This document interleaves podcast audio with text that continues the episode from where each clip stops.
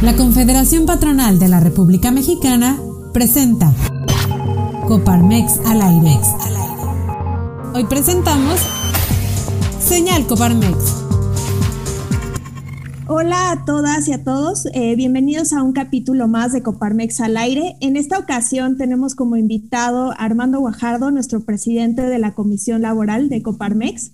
Nos viene a platicar sobre la reciente reforma en materia de subcontratación y pues también queremos saber cómo ha avanzado todo este tema a unos días a que entren en vigor las disposiciones en materia de sustitución patronal y pues eh, cómo le ha ido a las empresas en todo esto de, los cambios de nómina y saber eh, qué es lo que buscamos y qué es lo que pide Coparmex actualmente al gobierno. Entonces, eh, bienvenido Armando, es un gusto tenerte aquí con nosotros. Igualmente, Milen, muchas gracias. Al contrario, gracias por la invitación y tener esta oportunidad de poder platicar este importante tema que hoy nos tiene ocupados y preocupados, ¿verdad? Así es, Armando. Pues mira, primero nos gustaría que nos platiques un poquito sobre los antecedentes de esta reforma. Sabemos que, que, entró pues ya en vigor en, abril de este año, pero queremos saber un poco qué cambios hubieron, qué significa esta reforma. Eh, sabemos que, por ejemplo, con esta reforma se acotó la, la figura de subcontratación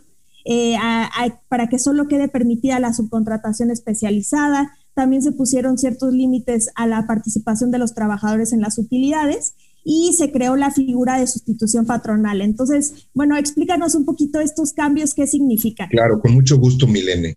Bueno, mira, de, eh, una vez que entró en vigor la reforma el 23 de abril pasado, que ya fue a partir del 24, del 24 de abril, debemos de recordar que lo que origina eh, esta, esta reforma laboral en materia de subcontratación fue que algunas personas, tanto físicas como, como morales, habían venido utilizando la figura de la subcontratación para evadir responsabilidades laborales y fiscales, como lo era el no pago correcto de compensaciones para los trabajadores en cuanto a salarios y prestaciones, los subregistros de obligaciones patronales, en el IMSS, Infonavit, Afore, en perjuicio también de los propios trabajadores y en consecuencia una evasión tributaria también de obligaciones fiscales para el fisco. Entonces se crea esta iniciativa, se pone en marcha y bueno, se llega finalmente ya a, a la publicación que prohíbe como tal la subcontratación de personal, entendiéndose esta cuando una persona proporciona o pone a disposición trabajadores propios en beneficio de otra. Y esto quiere decir que cuando yo tenía en mi centro de trabajo a trabajadores que coincidían con otros trabajadores mismos, pero que estos reportaban a otro patrón y haciendo labores propias de mis funciones u objetos sociales, esta es la subcontratación que se prohíbe, ¿verdad? Y entonces ahora solo se permite la contratación de servicios especializados que no formen parte del objeto social ni de la actividad preponderante del beneficiario de estos servicios. Esto debe de entenderse también de que debe de ir en relación con el objeto social del beneficiario.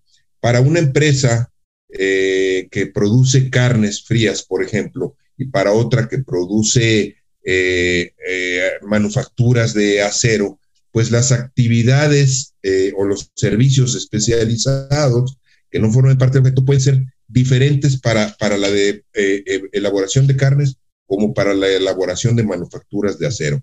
Entonces, por eso es que no tenemos un catálogo de cuáles son estos servicios especializados, porque estos dependerán mucho del objeto social del beneficiario directamente que recibe estos servicios. También se generó los servicios complementarios o eh, compartidos, lo que se conoce quizás más eh, eh, como los share services, que son aquellos de algunos grupos empresariales que dan algunos servicios a diferentes empresas propias del grupo y estos servicios complementarios o compartidos serán considerados y están siendo considerados también como especializados.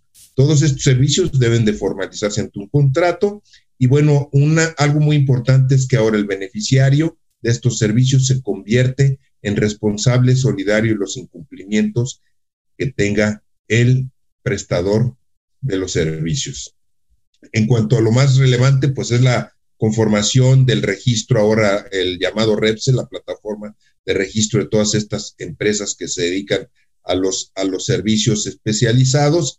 En el tema de la subcontratación, como mencionabas, bueno, se dio un plazo, un término que precisamente vence el día de mañana 23, en razón de que fue que se concedieron tres meses para hacer todas aquellas sustituciones patronales sin que fuese necesario transmitir los activos de las empresas. A partir del próximo viernes, pues ya tendrán que para eh, poder ah, eh, hacer sustituciones patronales, deberán de hacerse conjuntamente con sustitución de activos o bien generar alguna otra modalidad para poder hacer.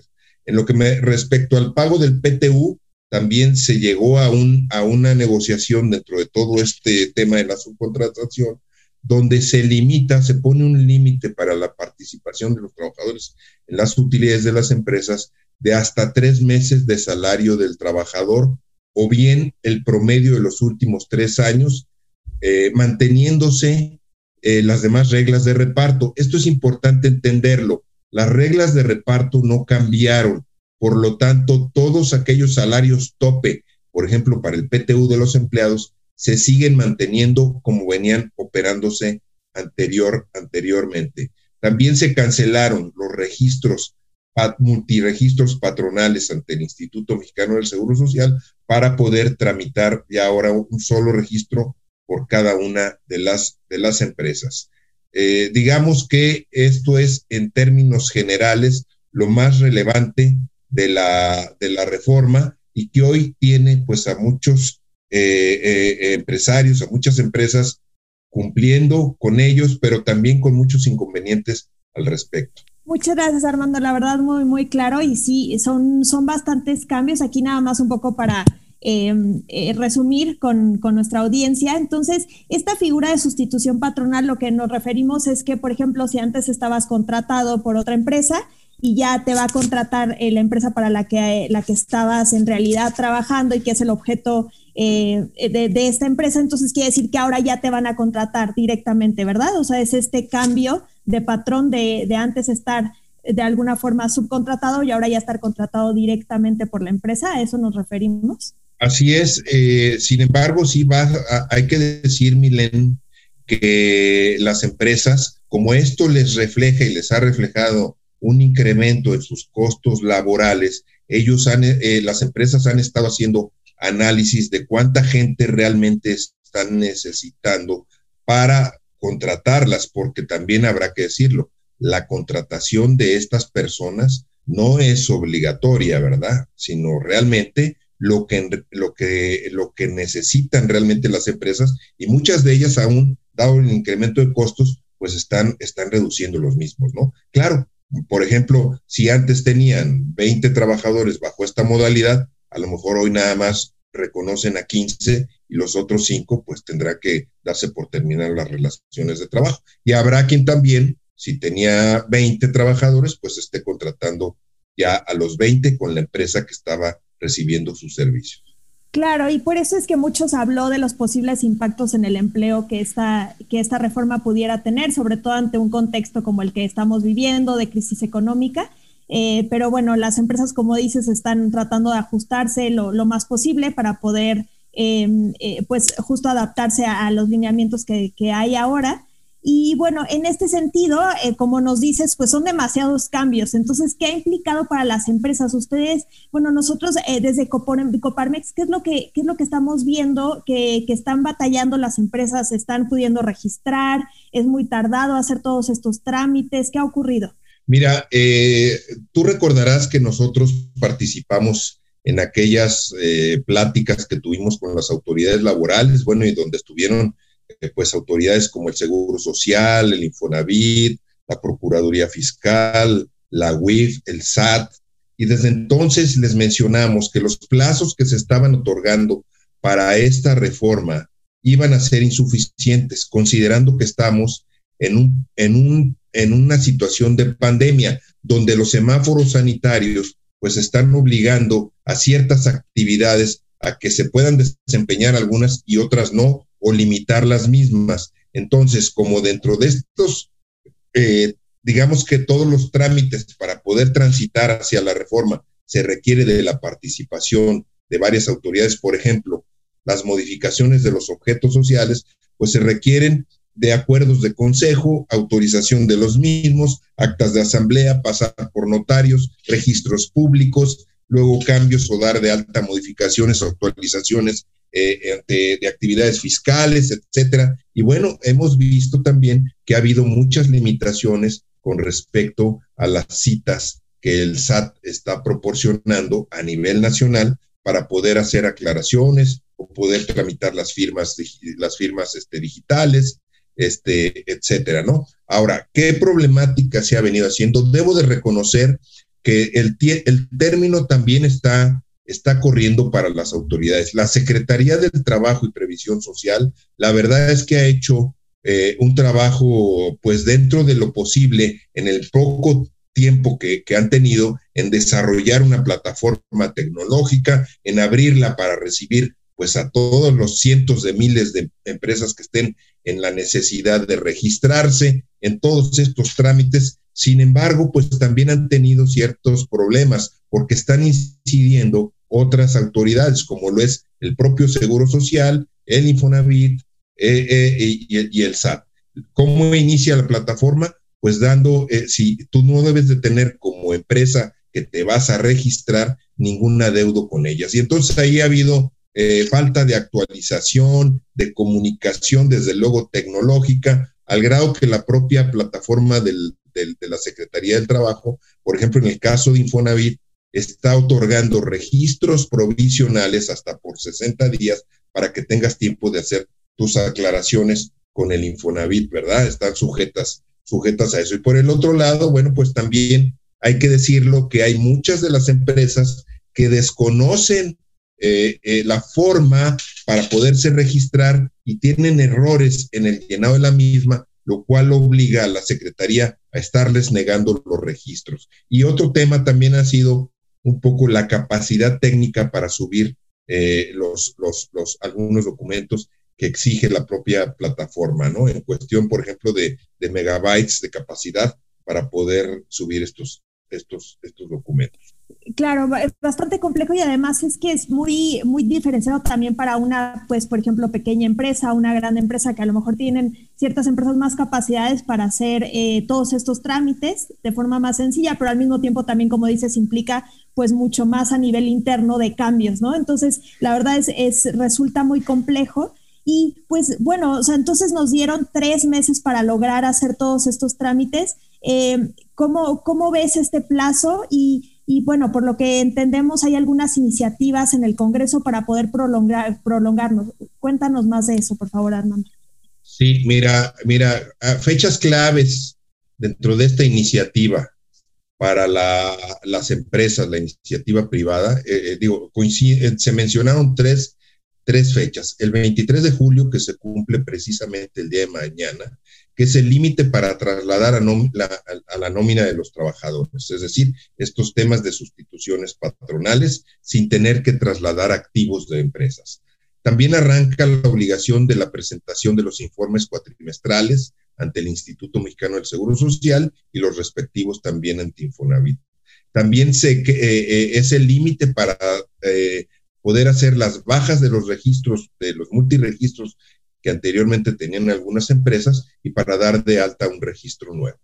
Posteriormente, el primero de agosto, entran en vigor las disposiciones fiscales, es decir, todo lo que pase después del primero de agosto, si no está ya corregido y demás, todas las facturaciones que se hagan ya bajo el, esquema anterior, pues no podrán ser deducibles, eh, ni tener las deducibilidades correspondientes, ni las acreditaciones de los impuestos, por ejemplo, el valor agregado que, vienen haciendo las empresas. Y por el otro lado, el 22 de agosto es el límite que tiene eh, eh, la plataforma eh, del REPSE para, para el registro de las empresas que antes de esto venían ya, eh, tenían que transitar. Muy bien, Armando. Entonces, eh, pues la verdad es que sí suenan plazos muy justos. Eh, ¿qué, qué, opinión te, te, merece todo el, este tema de las iniciativas y, por ejemplo, em, que dio Monreal al respecto de poderlo retrasar al primero de septiembre o inclusive hay alguna iniciativa de una senadora del PAN, Kenia, para poderlo retrasar hasta el primero de enero del 2022? Correcto, Milen. Mira, yo creo que eh, la verdad es que, eh, bueno, eh, coincidimos con ellos y, vemos que hay sensibilidad del Poder Legislativo para atender estas limitaciones que se han venido presentando. Y desde luego, la iniciativa del senador Monreal, pues para dar un mes más, consideramos también que este término o este plazo es insuficiente. De hecho, eh, como mencioné desde un principio, nosotros habíamos dicho que lo más relevante cuando tuvimos aquellas pláticas de origen sería que dieran todo el año para poder este, eh, iniciar con un ejercicio fiscal nuevo y llevarlo al primero de enero del 2022. Eh, esto es coincidente con el planteamiento que hace la senadora Kenia López Rabadán del PAN, y desde luego que, coincidimos, coincidimos con ella. Creemos que un, dar un mes más no va a ser un término o un plazo suficiente para poder eh, tener ya eh, todo este proceso. Y debo decir, las empresas quieren cumplir. Las empresas quieren cumplir y por eso están preocupadas. ¿no? Por el otro lado, hay empresas que están también eh, exigiendo a sus, a sus proveedores o, de servicios, pues también a veces algunos que no obstante no tener que registrarse, les han pedido también que se registren por el tema de carácter fiscal y que hasta ahorita el SAT pues no ha, eh, eh, la verdad no se ha manifestado al respecto. Oye Armando, y este tema de, que el sector público tiene, sí tiene hasta enero para poder em, llevar a cabo todos estos cambios, nos cuéntanos al respecto, la verdad me parece muy injusto. En la propia reforma, efectivamente, Milena, en la propia reforma se estableció que para que todo el sector, el sector público pudiera hacer también y transitar dentro de la reforma con sus proveedores de servicios, a ellos les concedieron hasta el primero de enero del 2022, lo cual hay que decirlo, el Poder Judicial de la Federación, en quienes han estado eh, solicitando el recurso de amparo eh, con respecto a este tema, pues el Poder Judicial ha concedido suspensiones provisionales por un trato discriminatorio a las empresas con respecto al, al, gobierno. Entonces, aquí está el argumento prácticamente que se tiene y que tiene el legislativo para poder pasar y otorgar eh, en la reforma que estén pensando ahora en este periodo extraordinario, en, en, llevarlo hasta el primero de enero del 2022, eh, siendo consistente con lo que el Poder Judicial ha estado mencionando y concediendo a algunas empresas que así lo han solicitado.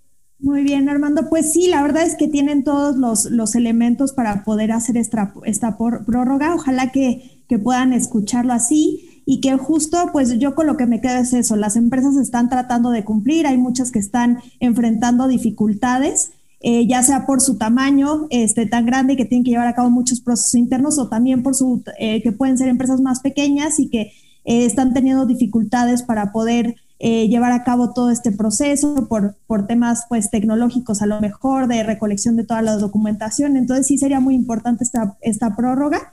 Muchas gracias Armando por toda esta explicación. También nos queda muy claro como todos los cambios que hubieron con la reciente reforma. Y a mí un poquito de, de reflexión me queda también eh, pensar que si pues muchas empresas a lo mejor a la hora de hacer esta reconfiguración de su nómina, eh, pues tuvieron que tomar a lo mejor decisiones difíciles de, no volver a contratar a algunos de los de, sus trabajadores, pues hay que también ponernos a pensar en cómo reducimos los costos de la formalidad en este país. No es un tema pendiente para otro capítulo que podríamos platicar, pero me parece eso muy relevante. Entonces, no sé si quieras cerrar con algo más, Armando. Pues simplemente el que en diversos medios me han luego preguntado, bueno, si esta reforma eh, finalmente ha sido benéfica para los trabajadores, pues yo creo que tendremos que verla en el transcurso del tiempo de algunos meses para ver si efectivamente el tránsito hacia esta reforma, esta sobreregulación de alguna manera, ha sido benéfica